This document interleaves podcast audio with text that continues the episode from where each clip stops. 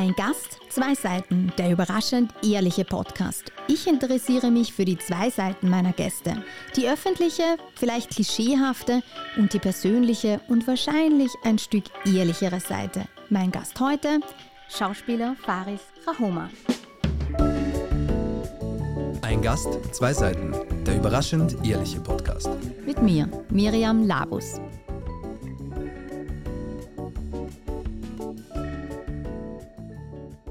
Faris Rahoma ist Journalist, Drehbuchautor und Schauspieler. Sein großes schauspielerisches Talent hat das arabische Publikum eine Spur vor dem europäischen erkannt. An der Seite von Haifa Wabi, der arabischen Rihanna, wie Faris sie wertschätzend nennt, wird er durch eine TV-Serie über Nacht zum Superstar. Der österreichische George Clooney, wie ich Faris wertschätzend nenne, schafft seinen Durchbruch hierzulande spätestens mit dem Kinofilm Die Migrantigen. Weniger grantig, dafür ziemlich intrigant, agiert er als Friseur Raoul mit den Vorstadtweibern, obwohl er doch im echten Leben ein ziemlich gerader Michel ist. Ist das ein Grund, weshalb er immer wieder Rollen mit dem Namen Michael spielt? Nicht als Michael, sondern als Faris. Bricht er gern Klischees und wünscht sich mit dem Namen Faris Endris Rahoma nicht weiterhin regelmäßig in eine Schublade gesteckt zu werden. Wow! Und ich freue mich jetzt so, dass du da bist. Schön, dass du da bist, Faris. Ich werde mir das gleich stehlen, diese wundervolle ähm, Einleitung und mir das dann irgendwie auf eine Homepage oder so stellen. Also äh, vielen Dank, Miriam, dass ich da sein darf und äh, ja, ich bin ganz gerührt. Also ich kannte mich gar nicht so. du erkennst dich aber schon wieder, hoffe ich. Es, ich bin's. Das bist du. ähm, hast du, äh, ist der George Clooney auch tatsächlich ein Kompliment für dich. Magst ja, du ihn als voll. Schauspieler? Ich nenne mich ja manchmal im, im, im, Scherz auch mit Freunden so. Beziehungsweise gibt es halt ja der, der steirogyptische George Clooney, weil ich habe ja äh, das Glück, auch steirische Wurzeln zu haben, neben den ägyptischen. Und äh, genau, die weißen Strähnen, die sind ziemlich früh gekommen. Und äh, ja, nachdem wir hier sehr ehrlich sind, meine, meine Eltern haben dann immer äh, bei denen das auch genetisch anscheinend so war, die Haare gefärbt. Und ich habe das aber dann damals nur für die Migrantigen einmal gemacht, hat mir überhaupt nicht getaugt und deswegen bleibe ich gerne beim Clooney-Look. ich ich finde auch, auch wenn es ein bisschen unfair ist, finde ich, ähm, dass euch Männern zu das graue, melierte und graue viel besser passt als tendenziell uns Frauen. Dafür finde ich, gebe ich da recht, das Färben ist bei uns Frauen dafür schöner als bei Männern. Also ich muss ganz ehrlich sagen, mir gefallen Frauen auch, die einfach, äh, ja, genau, sagen, ich möchte jetzt nicht dreimal die Woche nachfärben. Ähm, das ist tatsächlich so, wenn man dunkle Haare hat. Ja, nein, es geht ja eher darum, ich glaube, es ist so wichtig heutzutage in dieser Gesellschaft, wo man so zeitweise perfekt aussehen, äh, aussehen muss oder sollte, dass man einfach zu seinem Look steht. Und das ist, glaube ich, die, die Schönheit, die dann irgendwie das alles wettmacht. Ja. Das ist sehr schön und das leitet auch gleich diese Seite ein, über die wir jetzt sprechen wollen, eben die, die schöne Seite, die Schokoladenseite des Lebens quasi. Und ich äh, möchte auch mit einer ganz unkonventionellen Frage anfangen. Du bist eben auch Journalist und welche Frage stellt Faris Rahoma als Journalist dem Schauspieler und Drehbuchautor Faris Rahoma? Super Frage. Ähm, denke ich nach Warum haben Sie sich nicht für einen Berufsweg entschieden? Sind Sie vielleicht äh, zu unsicher, äh, mit einem Weg Ihren, Lebens, äh, äh ja, Ihren Lebensweg zu beschreiten? Ja. Sehr interessant. Und wie würdest du es beantworten? Ich kriege diese Frage sehr oft gestellt. Ähm, es wird mir auch oft die Frage gestellt, warum ich nicht in Ägypten geblieben bin, weil es dort scheinbar immer leichter und besser gelaufen ist jetzt. Aber ähm, ich sehe das so. Ich habe das Glück, ähm, nicht nur Schauspieler zu sein, sondern so eine Art, wie ich mich manchmal selbst bezeichnen mag, als Hofnarr. Und der Hofnarr hat das Glück, dass er dem König einen Spiegel vorhalten darf und er, er darf das überzeichnet machen. Und ich habe mich immer sehr interessiert, äh, nicht nur für ähm, das Spielen, ja, und ich musste das in meiner Kindheit sehr früh, einfach um mich auch anzupassen. Äh, ähm, und äh, weil man, wenn man halt so direkt von der Steiermark, von Weiz, wo ich geboren bin, in Flieger steigt und in Ägypten aussteigt und dann in die Pampa fährt, ins Nildelta, dann spielt man natürlich immer ein bisschen mit seiner Identität, die man vielleicht damals als Kind noch nicht kannte. Und äh, ja, das Spielen war dann irgendwie etwas, was mir sehr viel Spaß gemacht hat, weil ich immer auch gefallen wollte, dazugehören wollte. Und Aber es ist halt ein bisschen schwierig, dann bei sich selbst zu bleiben. Auch, ja. Mhm. Hast du das Gefühl gehabt, du musst spielen, um zu gefallen? Und so wie du tatsächlich bist, äh, würdest du nicht jedem gefallen? Ähm, ja, das ist schwierig. Ich wollte halt immer dieser Frage, aha, was ist das für ein Name, woher kommt dein Vater, äh, wer, wer, bist du, also äh, woher kommst du, war immer zuerst als was machst du und wer bist du. Und deswegen, ja, musste ich äh, eigentlich versuchen, diese Frage sehr schnell zu umgehen und dann irgendwie mit Humor oder halt mit, ähm, also bestes Beispiel, ihr versucht steirisch zu reden in der Steiermark. Das ist mächtig in die Hosen gegangen. Ich kann es bis heute nicht. Du bist ja auch in Wien aufgewachsen. Bin ja auch in Wien aufgewachsen, mhm. muss man auch ganz ehrlich sagen. Aber, aber allein das hat schon einen Lacher erzeugt und dadurch ist dann irgendwie, sind gewisse Ressentiments, Vorurteile vielleicht manchmal, äh, uh, wer ist das, was, was, was ist das für ein Kauz, äh, sind dann sehr schnell fallen gelassen worden. Ähm, aber ja, natürlich, die, die Frage ist berechtigt. Verliert man da ein Stück sich selbst äh, und da ist das ein Umweg zu seinem Selbstwertgefühl und, und, und seiner Identität. Ja. Mhm. Und um auf jetzt auf die Frage, die du dir selbst gestellt hast, auch nochmal zurückzukommen, warum, worauf, wo würdest du es jetzt festmachen, dass du diese drei Berufe ausüben möchtest, auch parallel? Mhm. Ähm, wir haben es damals, also und da spreche ich jetzt von meinen Brüdern, die auch in dem Bereich tätig sind. Mein Bruder Graham ist Schauspieler, mein anderer Bruder Tag ist äh, Musiker. Äh, meine besten Freunde, die ich seit fast 35 Jahren kenne und mit denen ich auch zusammen schreibe, ähm, die haben alle mit diesen sogenannten vorteilhaften, finde ich mittlerweile, Migrationsvordergrund.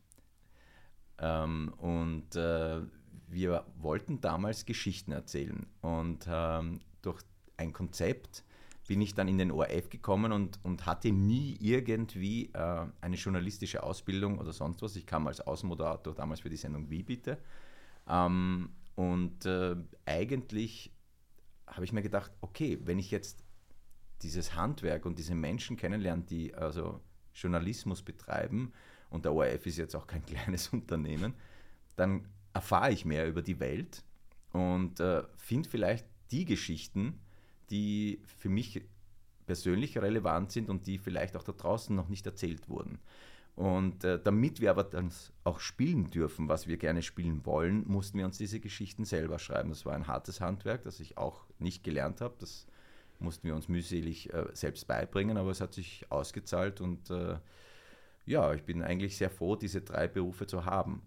Nochmal zurück, wäre ich ja vielleicht erfolgreicher noch, wenn ich mich auf einen einzigen Weg ja, festlegen würde, kann sein, aber ich finde es einfach spannender, auf mehreren Hochzeiten zu tanzen. Das bist du dann das und nicht ich. gespielt. Ja. Genau. Welche Rolle, du bist ja auch als Drehbuchautor, hast du ja, wie du auch hm. sagst, immer wieder die Möglichkeit, dir selbst Rollen zu gestalten. Was ist denn deine Lieblingsrolle? Was, welche Rolle verkörperst du am liebsten in einem Film, in einer Serie? Ähm, ich hatte das Glück, dass die Rollen, die ich bis jetzt spielen durfte, eigentlich immer das äh, auch verkörpert haben äh, oder, oder, oder dargestellt haben, was ich so im Leben sonst gerne gemacht habe. Also im Fuchs im Bau, im letzten Kinofilm, den ich mit dem Armand Reahi und dem Alexander Petrovic und mit der wunderbaren äh, Marie äh, Hofstetter und, und, vielen anderen äh, machen durfte, da spiele ich einen Rocksänger. Ja? Und äh, ja, jeder will einmal ein Rockstar sein. Ähm, ich kann leider kein Instrument spielen, aber ich singe manchmal ganz gern. Also mein Bruder hat eine Band. Und äh, ja, wir haben da auch zwei Nummern geschrieben extra und eine Band kreiert. Ähm, und das hat schon großen Spaß gemacht.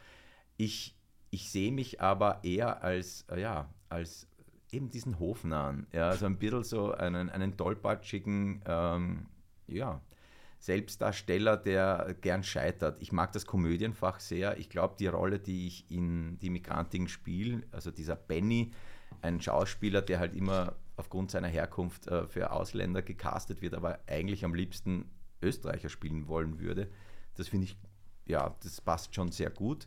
Ähm, ich habe jetzt aber auch bei den, zum Beispiel bei den Vorstandweibern, ich, ich liebe es, den Bösen zu spielen. Ja. Das wollte ich fragen. Was magst du lieber? Weil das, der Böse will man ja, bist du ja im Echten so gar nicht. Ja?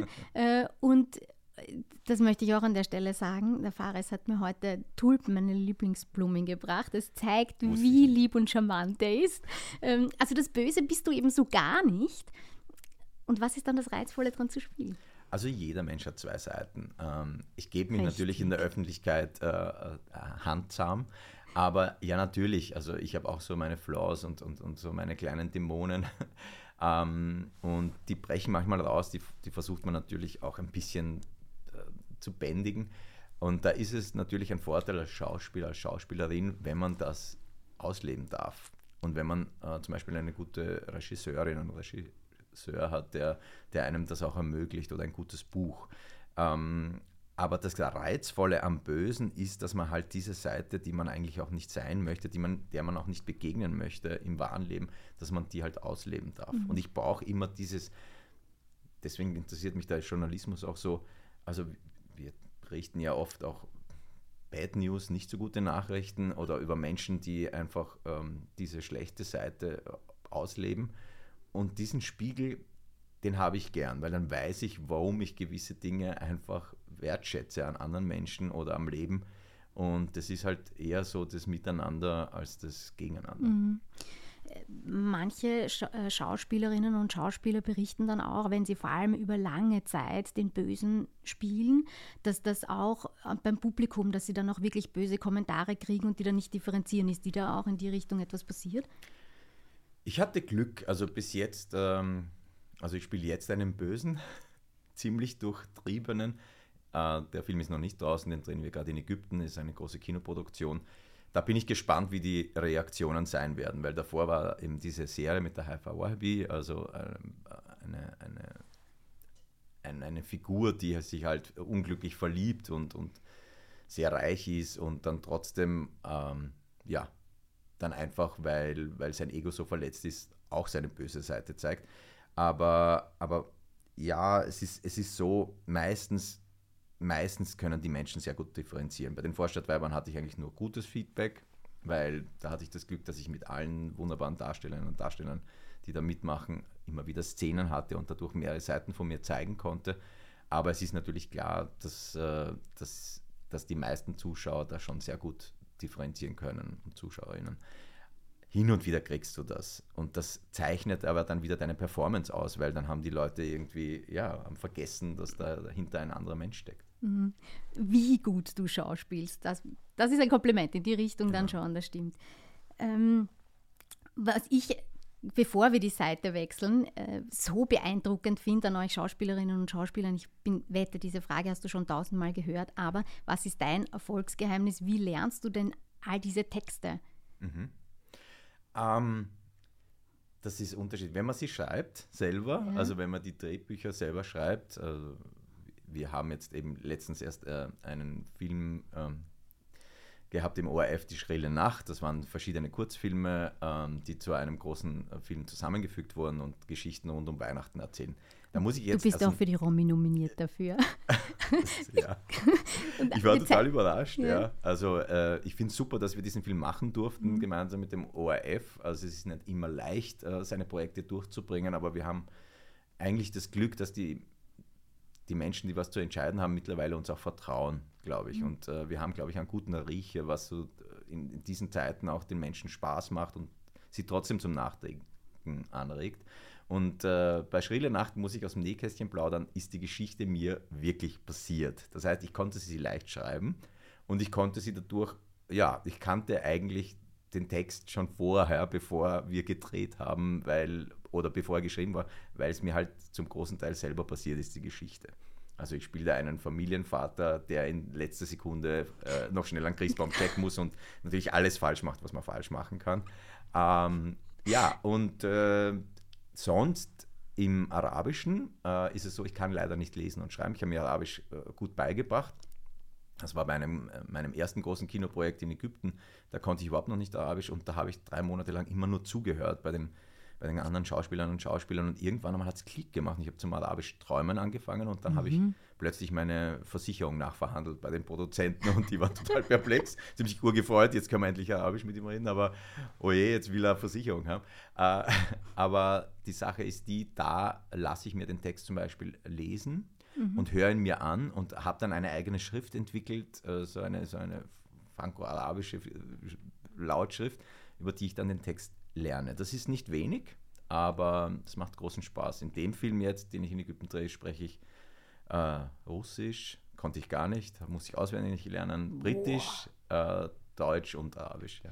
Aber gerade Russisch noch, also es ist ja, ich, ich stelle mir das jetzt so vor als Laien, ja, dass ich schon das auswendig lernen habe ich nie können. Auch in der Schule auswendig lernen, ja. das war immer sehr schwer. Ähm, schon in der eigenen Sprache. und ja. wenn du jetzt dann von Russisch, wo du einfach Laute und gar nicht, also ja, den Inhalt, der wird dir übersetzt, nehme ich an, aber also Wahnsinn. Ja, das war, das war, also das war echt eine Herausforderung, weil es wurde vom Arabischen ins Russische übersetzt, dann gab es Übersetzungsschwierigkeiten und ich dachte halt, ja, ich spiele so einen Geheimagenten, ähm, einen britischen und äh, dann war diese sehr, äh, ja, furchterregende Szene, wo ich jemanden Druck machen muss und, und Informationen rausquetschen muss und, äh, und hab, dachte, ich sage ihm so, okay, wenn du mir jetzt die Informationen nicht gibst, dann war es das für dich und äh, und er meinte, äh, du hast gerade gesagt, wenn ich dir die Infos nicht gebe, dann verkaufst du mir deine Socken. so, oh, okay, passt, alles klar. Und dann Der irgendwie. Dem, war er wieder da. Ja. und dann muss man schnell umswitchen und, äh, und, und nachfragen und, und das dann auch wieder so machen, dass, dass man eben auch spielen kann. Also es, das Ding ist, ich bin ein visueller Typ, das heißt, ich fotografiere mir, ich bearbeite so wie du jetzt, wie die Zuhörer vielleicht nicht sehen können, aber du hast auch so mit Farben und, und deine Notizen, also das steht bei mir alles immer äh, neben dem Text, also dem Drehbuch, habe ich meine Notizen und ich fotografiere das irgendwie ab. Und wenn ich einen Texthänger habe, dann versuche ich mir das Bild hochzurufen. Mhm. Ich bin nicht so ein, ein Mensch, der jetzt ähm, das wirklich so ähm, auswendig lernt, weil das die Gefahr ist, dass dann die Spontanität beim Spielen verloren geht. Mhm. Bei das mir. Hat, ja, na, total. Also das, das ist ja eben alles, was so auswendig gelernt wirkt, wirkt halt verkrampft irgendwie. Ja. Und deshalb, das heißt, du lernst es gar nicht auswendig, du weißt halt ungefähr, was der Inhalt sein genau. soll und dann, okay. Ja. Und ich schaue mir immer sehr gut die Texte meiner äh, Partnerinnen und Partner an, mhm. also meiner Anspielpartnerinnen weil ich es total wichtig finde, dass man auch zuhören kann. Also das andere ist, finde ich, also das habe ich in der Schauspielschule gelernt am Konservatorium, da habe ich im letzten Jahr mit den Erstsemestern und ich habe sehr früh angefangen, äh, mit 16 äh, mich da einzuzwängen ins Konservatorium. Man durfte eigentlich erst ab 17, aber ich war sehr hartnäckig. Äh, und im letzten Jahr habe ich dann mit den Erstsemestern einfach gelernt, zuzuhören, einfach nichts zu tun. Ähm, und mein Vater hat mir immer den Tipp gegeben, mach gar nichts, schau einfach spiel mit den Augen. Ja. Ähm, das beherzige ich so oft ich kann und äh, das ist so ein kleines Geheimnis, das mhm. ich hier preisgebe. Mhm. Ja. Dein Vater ist auch Schauspieler, oder? Der hat dann zuerst war er mein quasi Manager in Ägypten, mhm. ähm, weil ich die Sprache und die Kultur und auch die Mentalität überhaupt nicht kannte. Also ich war immer dort nur auf Urlaub und Familie besuchen und so. Also schon jeden Sommer. Ähm, aber dort leben und arbeiten war eine Herausforderung. Und dann war Manager und irgendwann hat dann ein Produzent gesagt, okay, dein, dein Sohn ist eh cool, ja, aber der spielt eh schon mit Yusuf Shahin, das ist so quasi unser arabischer Fellini, also mhm. wirklich einer, mhm. oder Scorsese, also, also eine Ikone gewesen. Aber dann irgendwann hat er gesagt, äh, wir wollen eigentlich, dass du spielst. Und dann habe ich als ein schauspielerisches Talent, das er mir anscheinend vererbt hat, erkannt und er spielt zum Beispiel auch in die Migrantiken mit oder in anderen Sachen, die wir gemacht haben. Äh, Migrantiken haben überhaupt ich, vier, fünf Cousins, also mein, mein Bruder, der Karim, äh, der andere hat Musik dafür gemacht mit der Band. Also alles sehr billige und, und nahestehende Arbeitskräfte, die man da eingesetzt hat. Das ist, ist das, vielleicht leitet das jetzt gleich schon zur nächsten, zur anderen Seite über. Zeit, die Seite zu wechseln.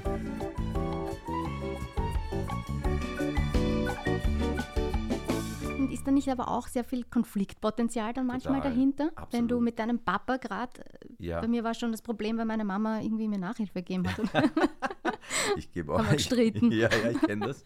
Ich habe einen, einen wundervollen, äh, fast 16-jährigen Sohn. Ja, und die Herausforderungen in der Schule sind äh, nicht einfach. Gott sei Dank, meine Lebenspartnerin ist da wirklich, wirklich cool. Also, die macht das großartig. Ähm, es, ist, es ist nicht leicht, mit der Familie zu arbeiten. Also, auch weil. Äh, der Karim, mein Bruder, auch Schauspieler ist und, und äh, da ist natürlich oft irgendwo ein, ein, ja, ein Konkurrenzverhalten, würde ich es nicht nennen, aber es ist natürlich eine andere Aufmerksamkeitsspanne da. Also ich habe das Glück, dass ich durch meine persönliche Art und vielleicht den Werdegang, den ich eingeschlagen habe, eben auch verschiedene äh, Berufe also auszuführen, da eine, ein, einen kleinen Vorteil gehabt. Ähm, das kann mitunter wirklich äh, schwierig sein. Wir haben zum Beispiel, das ist eine ganz andere Kiste jetzt, also nicht im Schauspielerischen, aber wir haben eine, eine Dokumentation gemacht, die war nicht einfach zu drehen und zwar nannte sich die das Mecker-Business für das Weltjournal. Und da musste ich meinen Bru Bruder bitten, weil er einen arabischen Vornamen hat, dass er die Kamera macht.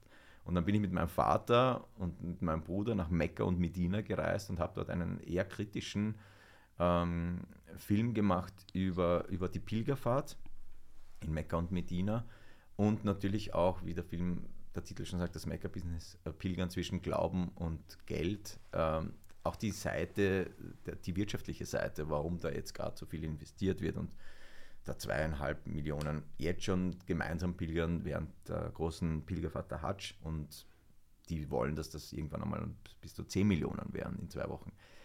Ähm, Und da wart und ihr zu dritt unterwegs. waren wir zu dritt und ich habe in den sechs Tagen, glaube ich, elf Stunden geschlafen und da waren meine Nerven blank. Und da kam dann meine andere Seite auch raus, die ich aber nur Menschen zeige, die ich sehr, sehr, sehr, sehr liebe und, und denen ich sehr vertraue. Also wo ich dann auch die Hüllen mal fallen lassen kann und auch mal einfach, wenn es nicht geht, äh, ja, dann die müssen dann leider auch mit einer hä- hässlicheren Seite zurechtkommen, die, die die Öffentlichkeit natürlich von mir nicht kennt. Mhm.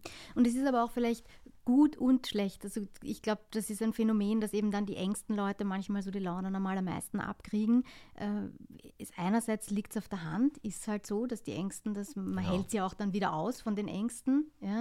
Und gleichzeitig finde ich es auch manchmal unfair, dass es so Ja. ist. Aber ja, das kenne ich ich auch sehr bin gut. sehr dankbar, dass eben meine, meine Brüder und, und mein Vater und meine Mama, also meine Familie und meine Freunde halt ähm, darüber und meine Partnerin vor allem ähm, darüber hinwegsehen können, dass, dass es halt bei mir so ist. Also ich, sie sehen ja, da, also ich glaube, ich, man spürt dann sehr schnell, dass ich mich sehr unwohl fühle in, in, in- in meiner Haut, wenn das rausbricht aus mir.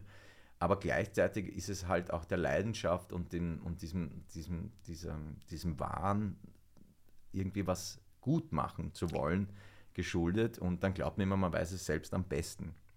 Der Vorteil ist, wenn man dann Erfolg hat mit dem, was man macht, und man hat es mit Freunden und Familie gemacht, dann feiert man das auch ganz anders, dann teilt man das auch ganz anders. Das ist dann nicht eine Kollegin, ein Kollege, der dann da draußen steht, äh, jetzt nicht einmal am Preis, sondern zum Beispiel einfach nach einer Vorstellung, einer Kinovorstellung mit Kindern noch über, über, über den Film spricht oder, oder Jugendlichen oder Zuschauern in einer QA, also in einer, so einer Fragerunde, dann steht da neben dir jemand, mit dem du halt echt schon ein großes Stück gegangen bist und wenn dann der Applaus kommt, dann, dann genießt man den gemeinsam. Mhm. Den vielleicht dann nochmal doppelt auch. Ja. Ja.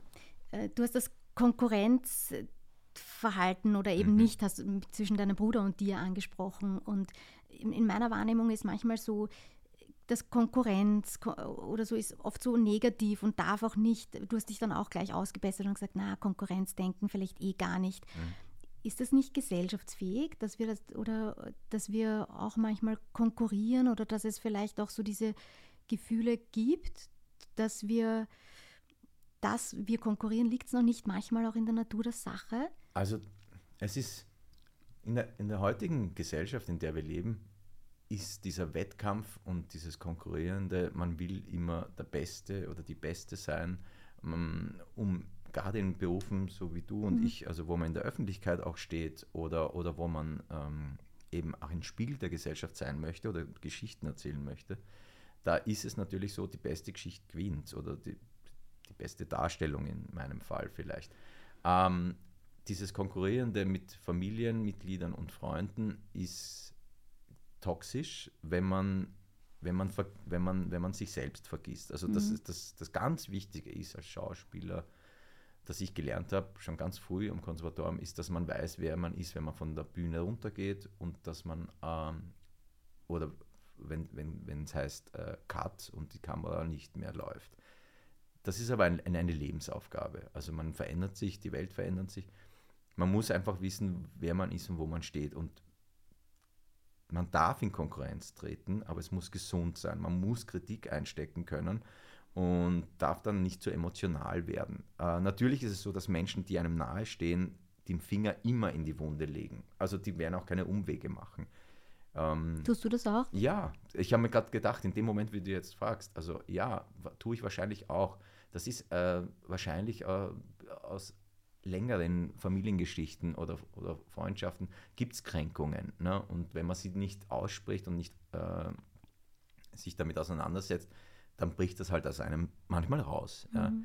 Gleichzeitig ist eine unglaubliche Wahrhaftigkeit und Ehrlichkeit drunter. Und, äh, und damit ergibt sich dann auch die Chance, ein Stück weiterzukommen, also in der zwischenmenschlichen Beziehung. Mhm. Ja. Mhm. Wie gehst du? Ich habe zuerst auch erzählt, dass du, wie, wie höflich und wie, wie lieb ich dich einfach auch wahrnehme und nett. Ja? Damit geht aber eben auch einher, und Everybody's Darling sein, wann hast du jetzt selbst schon gesagt und so, damit geht eben dann auch einher, dass so dieses Nein sagen und Konflikte austragen schwerfällt. Ja, wow, super Fragen. Unglaublich. Ähm, bin froh, bei dir zu sein. Ja, weil es eine, eine Nabelschau ist. Eine Man kann sich selbst schwer in den Nabel schauen, aber es, ja, es stimmt. Also ich bin absolut kein guter Neinsager. Ich sage immer ja. Ich habe diesen, äh, diese Diskussionen führe ich auch äh, mit meiner Partnerin oft, äh, weil dieses, man möchte gefallen, man möchte niemanden enttäuschen und so weiter, das, das mündet oft in einem Ja. Machen wir schon, geht schon. Ja. Gleichzeitig äh, ist Nein ein extrem wichtiges Wort, das ich gelernt habe in den letzten Jahren auch. Also, äh, und, und ich versuche es so oft wie möglich äh, dann einzusetzen, wenn ich das andere Ja, das dem Nein gegenübersteht, wertschätzend auch erkenne. Ja. Da muss man sich dafür Zeit nehmen und, und, und, und das geht nicht von heute auf morgen. Das heißt, wenn ich dann Nein sage, dann kann ich dafür das machen, kann ich dort Ja sagen zu, eben, zu meinen Bedürfnissen, zu meiner Familie, zu meinen Freunden. Ja.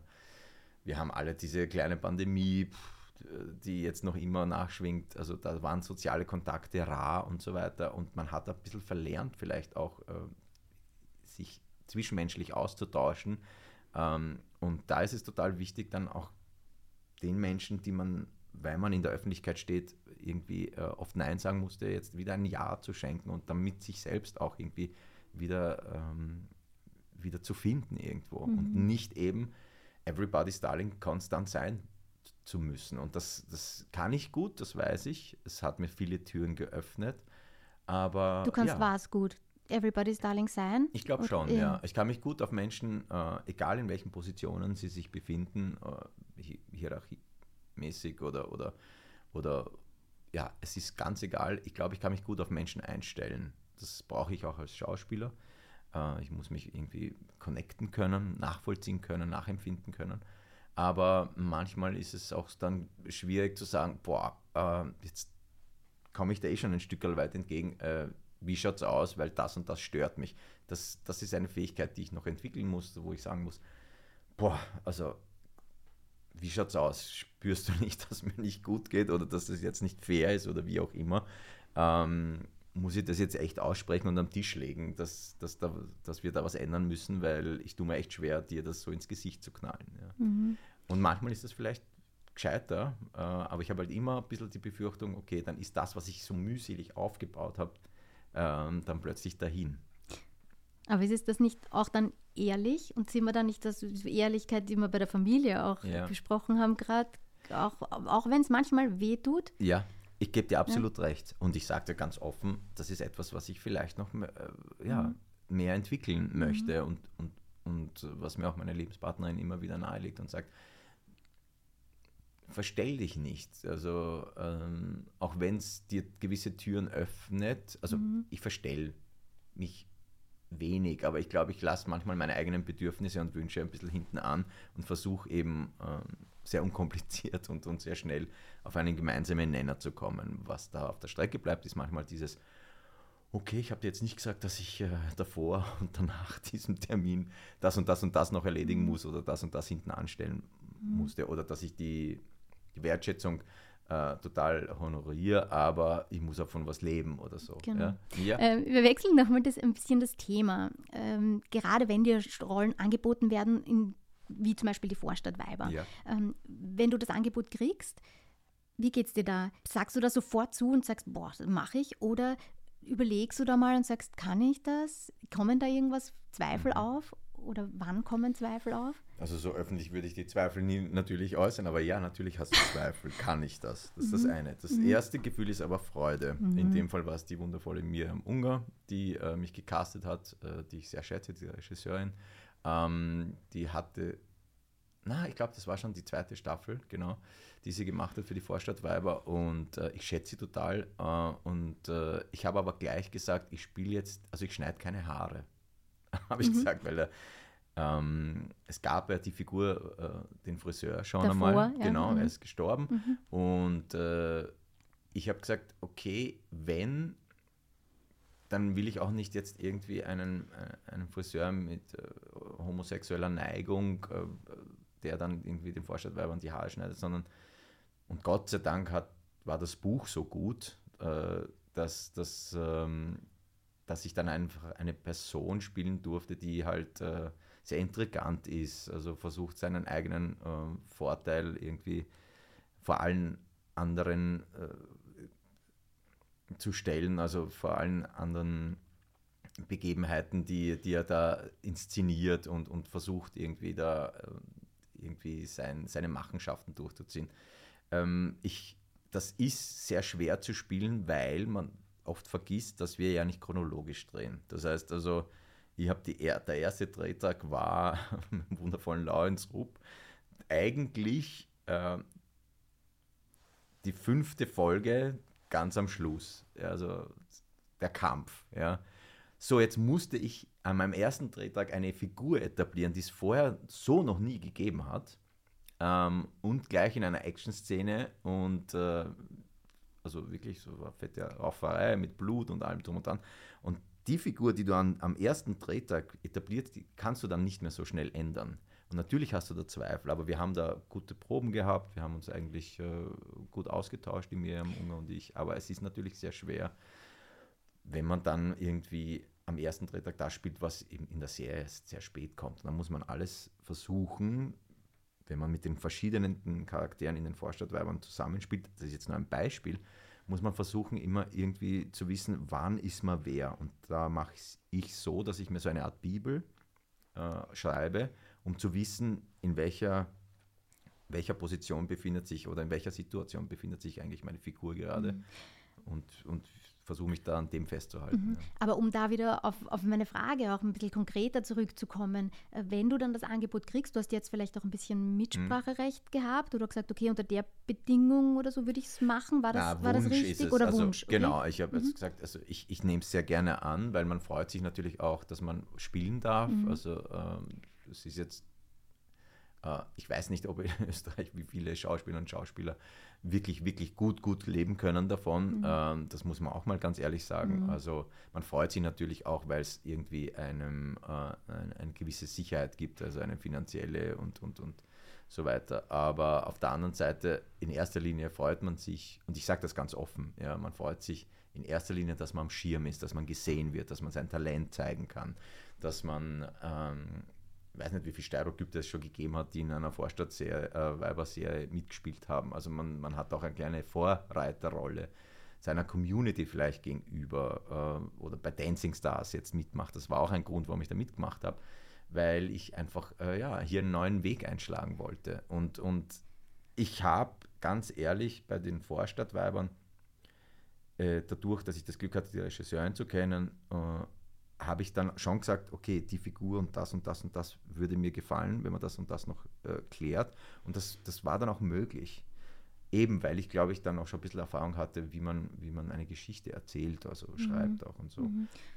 Mhm. Und wenn du jetzt dann auch zum Beispiel am ersten Tag an den Set kommst, das kennen mhm. wir ja auch an einem ja, normalen, wir sind irgendwo neu oder so, ist da eine Nervosität da Voll. gewesen? Da, die war total da. Ich meine, das ist ja auch, ist, die sind ja alle nicht auf der Nudelsuppe dahergekommen, die da mitspielen. Und das ist natürlich auch die Vorstadt Weiberriege war jetzt, wenn man wirklich auf das jetzt fokussieren wollen, dann, dann ist das eine, ein Ensemble, das sich halt schon sehr lange kennt. Und jetzt kommt der neue Koch und der muss kochen lernen und äh, oder in dem Fall der neue Friseur muss schneiden lernen können. Und äh, der zerschneidet ja sehr viele äh, äh Beziehungen und, und mhm. knüpft sie neu und, und ist da sehr intrigant. Ähm, und das war nicht einfach, aber ich wurde extrem liebevoll und, und wertschätzend aufgenommen. Ähm, ich weiß auch nicht. Ich glaube, das hat vielleicht auch damit zu tun, dass viele Menschen in Österreich wertschätzen, das, was wir davor gemacht haben, eben mit Immigranten und so. Die wissen schon, wie hart der Weg war, den wir da eingeschlagen sind. Also es war nicht einfach, die, unseren Kinofilm und, zu schreiben und dann auch zu spielen. Und Gott sei Dank ist er so gut angekommen bei den Menschen. Also man hat da gewisse Vorschusslorbeeren, die muss man dann auch wieder erfüllen. Aber eigentlich hat, hat das gut funktioniert. Mhm. Und die muss man erfüllen, wie du sagst. Kommen wir wieder auch vielleicht zum, mhm. zum Perfektionismus äh, mhm. zurück. Wie, wie gehst du nach einem Drehtag auch nach Hause, ähm, der vielleicht einmal nicht so gut gelaufen ist? Weil das wird es ja auch geben, oder? Ja, super Frage. Meistens bleibe ich dann noch ein bisschen, um wieder Fahrer zu werden. Also das mag ich total. Ich mag total, also ich bin ein, ein Mensch, der zum Beispiel das Team sehr, sehr schätzt. Und das sind jetzt nicht nur die Schauspielerinnen und Schauspieler, sondern äh, ein, ein Film, eine Serie, auch Kurzfilme. Ich habe viele Kurzfilme gemacht. Da geht es einfach um Teamwork. Ja. Äh, ist bei uns im ORF genauso. Also wir sehen oft nur die Menschen vor der Kamera, aber dahinter sind wundervolle Menschen, die das wirklich am Laufen halten. Das heißt, ich, bleib da, ich bin davor jemand, der es genauso jetzt mit der Tontechnikerin, äh, Tonassistentin, als auch jetzt mit dem Hauptdarsteller äh, blödelt und, und, und äh, einen Kaffee mitbringt oder keine Ahnung. Das ist nicht einmal eine Schleimerei oder sonst, das ist einfach die Wertschätzung für die Menschen, mit denen ich zusammenarbeiten darf. Ähm, am, nach einem Drehtag ist es dann manchmal so, dass ich dann natürlich auch noch dort bleibe, plauder, einfach nur um wieder auch aus meiner Rolle zu schlüpfen. Aber wenn ich dann alleine in der U-Bahn oder keine nach Hause spaziere, denke ich mir schon manchmal, oh, dann plötzlich geht der Text nochmal los. Und du spielst die Rolle nochmal und denkst, ah, das hätte ich noch machen können und das hätte ich noch machen, das hätte ich noch machen können. Aber das ist total wichtig, dass man loslässt und dann auch sagt, okay, da gibt es aber noch Menschen, eben die, mit denen du gerade gearbeitet hast, die auch ihres noch dazu tun. Die Regisseurin, äh, der, der, der Cutter, die Cutterin, dann die anderen Kolleginnen, die mit dir spielen. Ja? Also man muss dann auch ein Stück wieder loslassen und Vertrauen haben in das große Ganze und in die Menschen, mit denen man zusammengearbeitet hat. Mhm.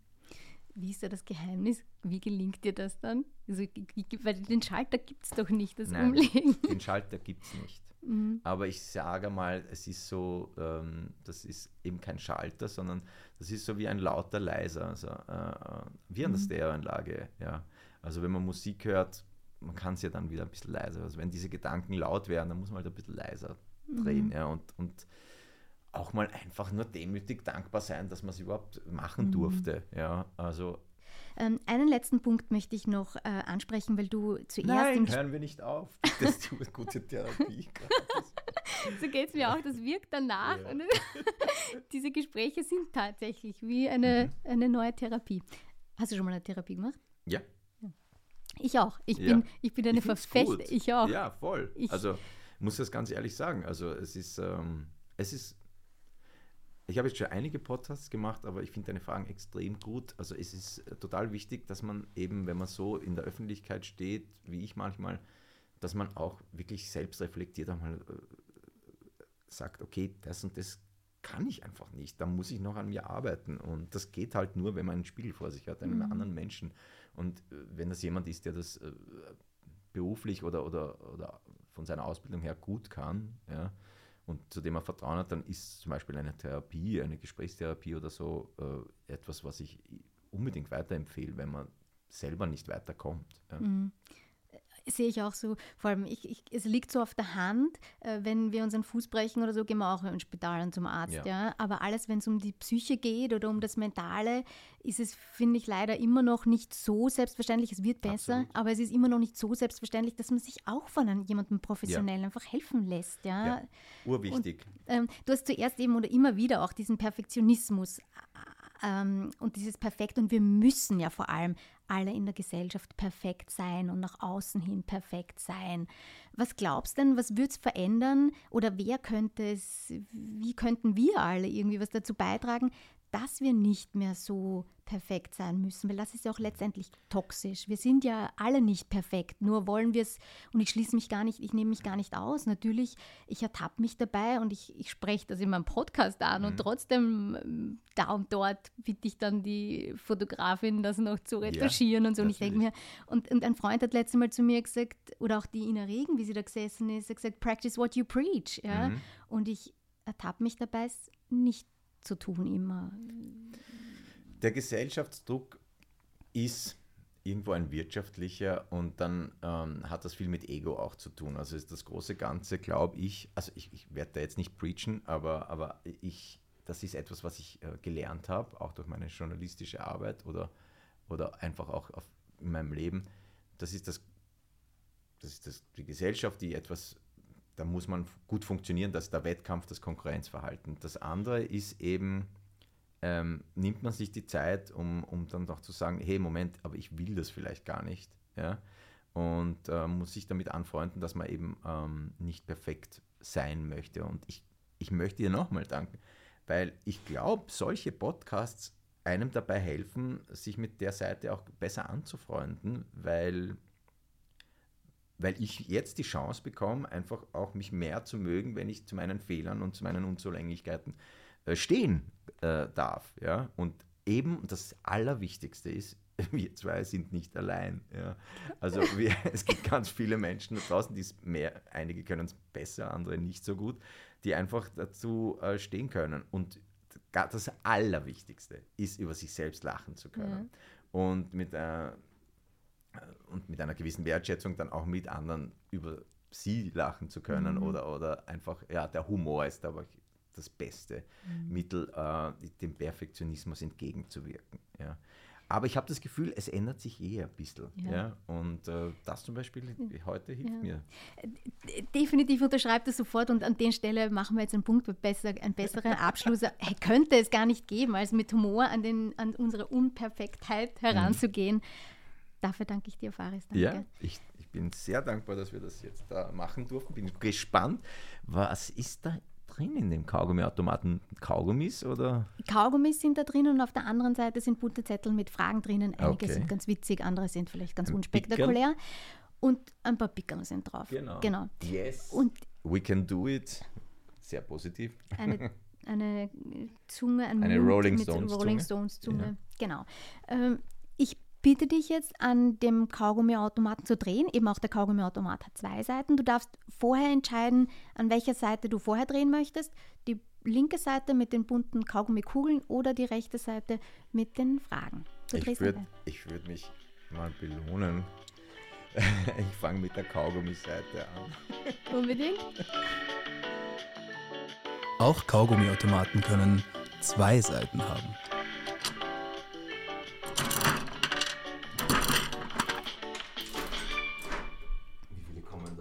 Eine. Orange. Orange. Ja, das ist meine Lieblingsfarbe. Echt? Ja. Ich habe eine orange Hose an heute, Stimmt. extra für dich und ich habe es gar nicht gewusst.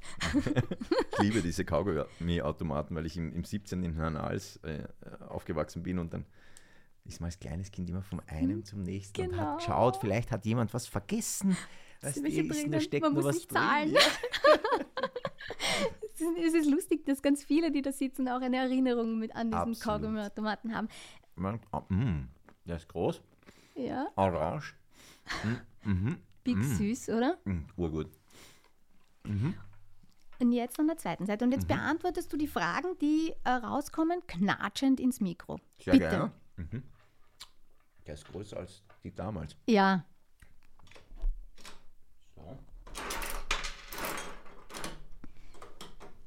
Ist da jetzt ein orangener Zettel auch noch, oder? Ja. Die Farbe für mich der Kreativität. Noch nie habe ich Selbstgespräche geführt. Boah, ich führe dauernd Selbstgespräche. Es hört gar nicht auf. Das ist eben dieser Volume-Regler, den ich manchmal leise und lauter drin sollte. Ja. Nein, ich führe dauernd Selbstgespräche. Noch nie habe ich eine Panne gehabt, weil ich vergessen habe zu tanken. Oh ja, ich glaube einmal. Aber mein Vater war so ein Kandidat, der immer bis zum letzten Tropfen gefahren ist und dann, ja, genau, gab es damals schon Streitereien als Kleinkind, weil man spät gekommen ist zum Tennistraining oder zum Balletttraining, damals habe ich auch gehabt. Äh, und, und ja, genau, äh, dann wieder irgendwie ein, ja. Ein Kindheitstrauma. Ja, klar. Deswegen tanke ich eigentlich oft. Äh, Noch nie habe ich telefoniert, während ich am WC saß. Na, es ist, boah, darf ich das erzählen? Also es gibt so Freunde, bei denen ich heb, hebe ich ab, ganz spezielle Freunde. Ähm, ähm, und ich telefoniere, oh ja, manchmal muss ich auch, weil ich es ureilig habe und oft zu spät komme. Ich bin ganz überrascht, dass ich heute so pünktlich war. Ähm, noch nie habe ich naiv Betrügern Geld gegeben. Hm. Es waren keine naiven Betrüger, sie waren irgendwie. Nein, du naiv und Betrügern Ja, Geld. ja. Ja, okay. Ja, mhm. also, also äh, genau, Entschuldige. ich, ja, es waren keine Betrüger. Ähm, es war vielleicht die, das eine oder andere Mal, dass ich jemandem Geld gegeben habe, weil ich naiv geglaubt habe, es hilft ihm und ich wusste aber in Wahrheit, dass seine derzeitige Situation Mhm. es, es eigentlich falsch ist. Aber da war auch wieder die Schwierigkeit, was wir vorher besprochen haben. Ich konnte nicht Nein sagen. Ja. Mhm. Aber das habe ich auch gelernt mittlerweile. Noch nie habe ich an einem FKK-Strand gebadet. Doch, habe ich schon. Okay. Äh, nicht gebadet, es war sehr lustig. Ich bin mit meinem Sohn, der leidenschaftlicher Fischer ist, äh, waren wir in der Lobau und wir haben dann immer manchmal so geschaut, okay, wo könnte man denn da irgendwie noch fischen? Also er, er fischt leidenschaftlich gern. Und dann irgendwann sind wir durch, die, durch, durch so ein Gebüsch über einen kleinen Zaun und ich habe gesagt, ja, da vorne, da, da, da müsste es gehen und so weiter. Und, äh, und kamen dann an ein Gewässer und kaum wollte er die Angel ausmachen, wurden wir umra- umringt von älteren Damen und Herren, splitterfasernackt. Mein Sohn war damals, glaube ich, so sieben oder acht. Ja. Zum ersten Mal so ganz viele Menschen nackt gesehen. Äh, und die waren so süß. Und wir haben gesagt, ja, äh, sorry, wir haben uns verlaufen. Und dann mussten wir, wurden wir geleitet durch den ganzen FKK-Bereich äh, und ich habe mir nur gedacht, oh Gott, wir haben nachher so gelacht. Der Jonathan hat dann seine Angel auch noch schnell versteckt und dann mussten wir nochmal zurück und die Angel wiederholen. Aber die waren extrem zuckersüß und ja, FKK. Ich finde es gut, wenn sich Menschen so zeigen, wie sie sind. Das mag ich. Ja, ich brauche es halt selber nicht unbedingt. Ja.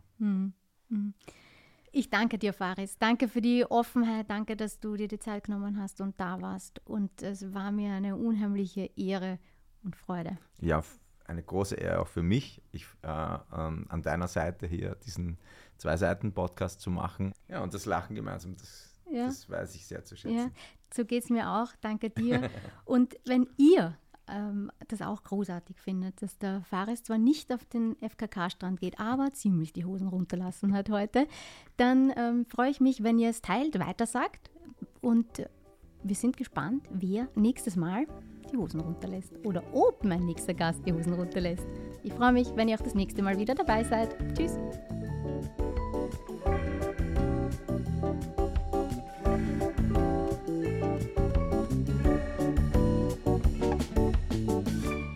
Und weil wir gerade so unverblümt ehrlich sind, gestehe ich, dass ich die letzten zehn Jahre meine Social-Media-Kanäle ausschließlich passiv konsumiert habe und gerade erst beginne, Facebook und Instagram so richtig für mich zu entdecken und aktiv zu bespielen. Deshalb freue ich mich sehr, wenn ihr mir auf Facebook oder Instagram folgt oder auf meiner Webseite miriamlabus.at vorbeischaut.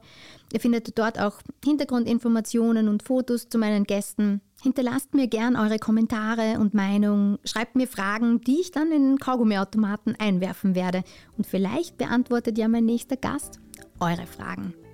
Und um sicherzugehen, dass ihr ab jetzt keine Folge verpasst, würde ich mich freuen, wenn ihr ein Gast, zwei Seiten bei Apple Podcast und Spotify abonniert und schreibt mir auch gern eine Bewertung. Ich freue mich auf den Austausch mit euch.